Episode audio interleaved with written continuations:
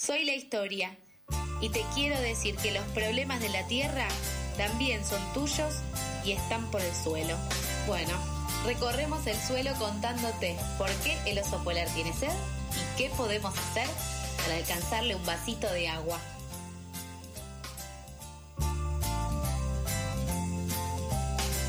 Continúa pasadas por alto y como anunciábamos al principio del programa, hoy tenemos un espacio socioambiental que es este, que es eh, el espacio de Mija Kaufman, quien se encuentra en línea telefónica desde el otro lado. Mija, ¿qué tal aquí? Nicolás y Martu te saludan. Buen día.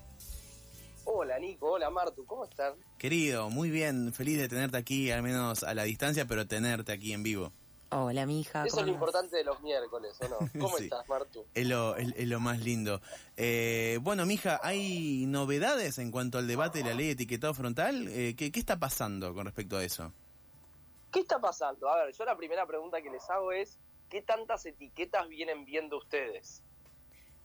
Y entre tres, más o menos. Yo vengo viendo varias. Eh, la vez pasada me compré una gaseosa y tenía varios eh, rombos negros. Eh, también creo que me había comprado un paquete de galletitas y también tenía. estoy viendo, en definitiva. ¿Qué está pasando entonces? Digo, van al kiosco, van al súper y lo que vamos a ver es cada vez más etiquetas. Por un lado, porque justamente en ese tipo de espacios lo que va a abundar son etiquetas. Y no porque alguien se levantó de buen humor o mal humor y dijo, che, hoy es un día que pongo muchas etiquetas, sino que eso nos deja como conclusión que gran parte de lo que tenemos en nuestra pseudoalimentación o ingesta diaria los argentinos y las argentinas tiene que ver con lo que denominamos ultraprocesados. Dentro de esos ultraprocesados aparecen bebidas azucaradas, la famosa Coca-Cola y tantos otros ejemplos, a las galletitas que se les ocurra desde las Oreo, mm, las Pepito, las Rumba, las que fuera.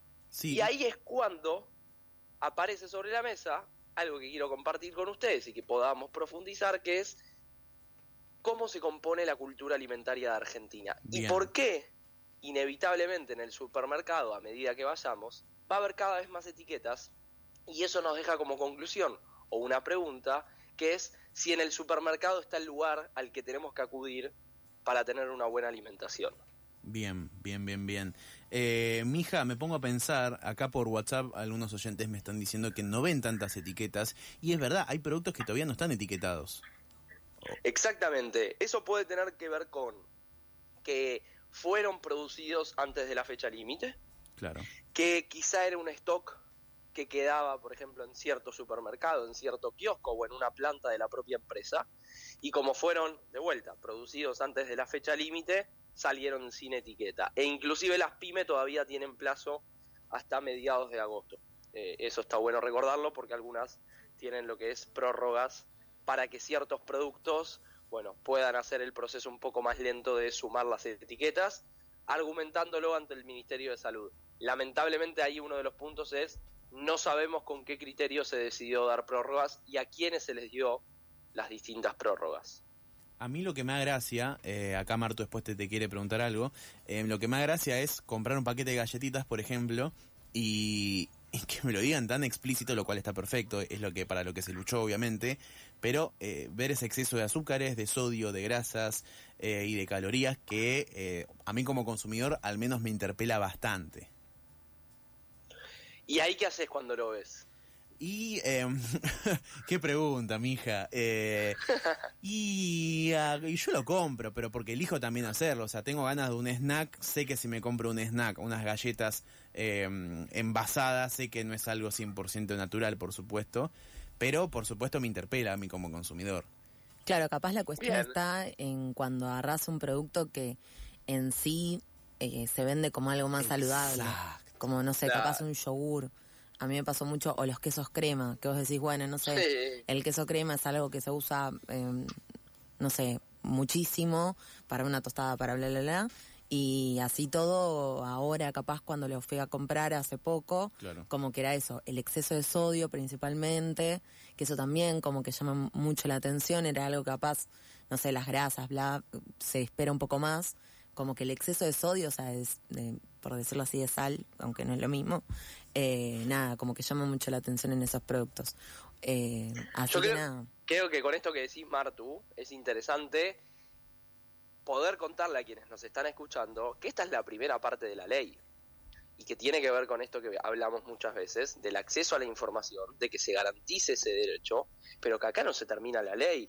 Y de hecho, lo que muchas organizaciones siempre dijimos es, este es el piso mínimo, la base sobre la cual después se llevan adelante otros ejes, que en lo personal considero inclusive más importantes. Por ejemplo, debatir la asistencia alimentaria en este país. ¿De qué se componen los bolsones que van a merenderos, comedores y escuelas de todo el país? Claro, y ahí claro. empezamos a hilar más fino en, por ejemplo, el propio Estado, y esto más allá de los cambios de gobierno, hay una lógica muy similar, la asistencia alimentaria es mala en términos nutricionales. No se fomenta que la gente coma bien, sino que al contrario. Y de hecho aparece algún paquete de fideos, de arroz, de harina, algún enlatado, y más o menos que ahí termina la ecuación.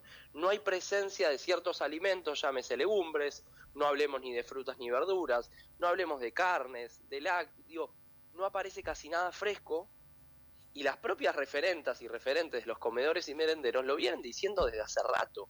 Son los primeros que saben de esa cuestión en términos nutricionales y de calidad dentro de los bolsones. Y ahí para mí es uno de los puntos más interesantes, que no debatimos las políticas de asistencia alimentaria en Argentina. Claro.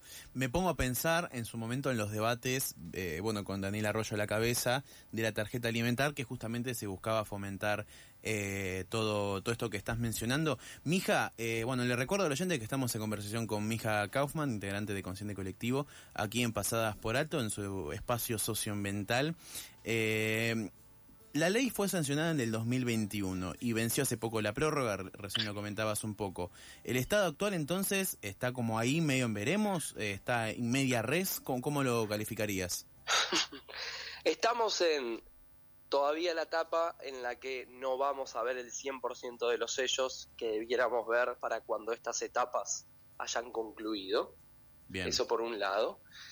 Lo que empieza a suceder en paralelo es, bueno, cómo se traduce esto, por ejemplo, en lo que tiene que pasar en materia de asistencia alimentaria, lo que tiene que pasar en materia de entornos escolares. Digo, el día de mañana, o en realidad hoy en día, en las escuelas ya no se debiera poder vender una Coca-Cola, para dar un ejemplo concreto. Bueno, ¿cómo se fiscaliza eso? No es fácil fiscalizar eso, claramente, menos en un país con la extensión Claro. como el nuestro. Pero ahí es lo interesante de decir, che, no es solo los sellos. Y eso me parece sustancial, no pensar que la ley son solo los sellos, sino que los sellos son la base para que las otras políticas se puedan ejecutar. Porque vos vas a saber qué puede entrar a una escuela o no según si está con algún sello de advertencia o no. Claro. Claro, entonces, o sea, todo lo que entre en las escuelas, ya sea como para vender en un kiosco, como también para, eh, para, nada, para darle a los chicos en los almuerzos, eh, eso también va a estar reglamentado según eh, la ley, o sea, según la cantidad de sellos que tenga, o, o, o, o sea, se aplica también en ese ámbito.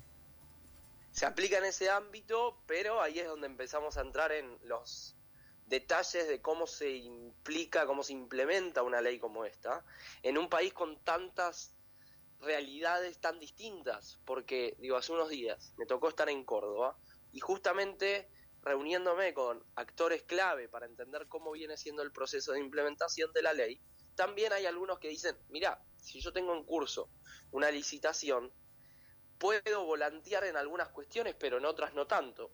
Entonces, traigo este pequeño ejemplo de que quizás si vos tenés una licitación en curso para algo que tenga que ver con alimentación escolar, es verdad que algunas reformulaciones van a ser complicadas más allá de la ley, de que exista la ley. Porque si la licitación vos la firmaste y la cerraste antes de la sanción de la ley, bueno, esto no es retroactivo. Claro. Entonces, ahí es donde empezamos a entrar en esos detalles que claramente cada escuela es un mundo, cada provincia es un mundo y así sucesivamente. Pero sí lo importante es, empezamos a ver los sellos y creo que lo central de todo esto es Bien. que los sellos dejan en claro la mala cultura alimentaria que tenemos en Argentina. Muy buena reflexión, ya casi a modo de cierre, mija. Entonces, estamos ya por, terminar este espacio y lamentablemente estamos quedando sin tiempo. Eh, me quedo con esto último que decís, que tenemos una mala cultura alimentaria. Me pasa a mí incluso que a veces hago un raconto de lo que consumo eh, y digo, mm, no sé si con esto eh, voy para adelante. Pero bueno, mija, a modo de cierre, ya últimas palabritas, ¿qué reflexión final nos dejas sumando a esto que estás diciendo? Sí, o cuáles son los debates que se abren a partir de esto. Ahí das en la tecla, Martu, año electoral en el que estamos. Bien. Seguramente no pase, pero sería sumamente interesante que en los debates electorales podamos profundizar, por ejemplo, en la cultura alimentaria. Porque en esa mala cultura alimentaria que hoy tenemos es que las enfermedades crónicas no transmisibles, llámese diabetes, hipertensión y tantos otros ejemplos, no paran de crecer en todo el país. Y por ejemplo, muchos pibes y pibas hoy tienen enfermedades que no eran comunes hace algunas décadas en esa edad de la vida. Entonces ahí es donde empezamos a entender que esta cultura alimentaria que tenemos en Argentina y en todo el mundo, pero vamos a hablar de Argentina, es lo que nos está trayendo a este contexto de enfermedades crónicas no transmisibles crecientes y que si no hay políticas públicas integrales, vamos a seguir pateando el problema y lamentablemente temo que en las elecciones esto no sea un tema de debate. Corta la bocha de la mano de Mija Kaufman. Lo has dicho todo, amigo, ¿eh? Así que súper claro. Eh, muchas gracias por estar aquí en línea telefónica, amigo. Gracias a ustedes y que tengan muy lindo día y felices Pascuas. Ha sido un placer. Mija Kaufman aquí haciendo su espacio por el suelo, aquí en Pasadas por Alto por FM La Tribu.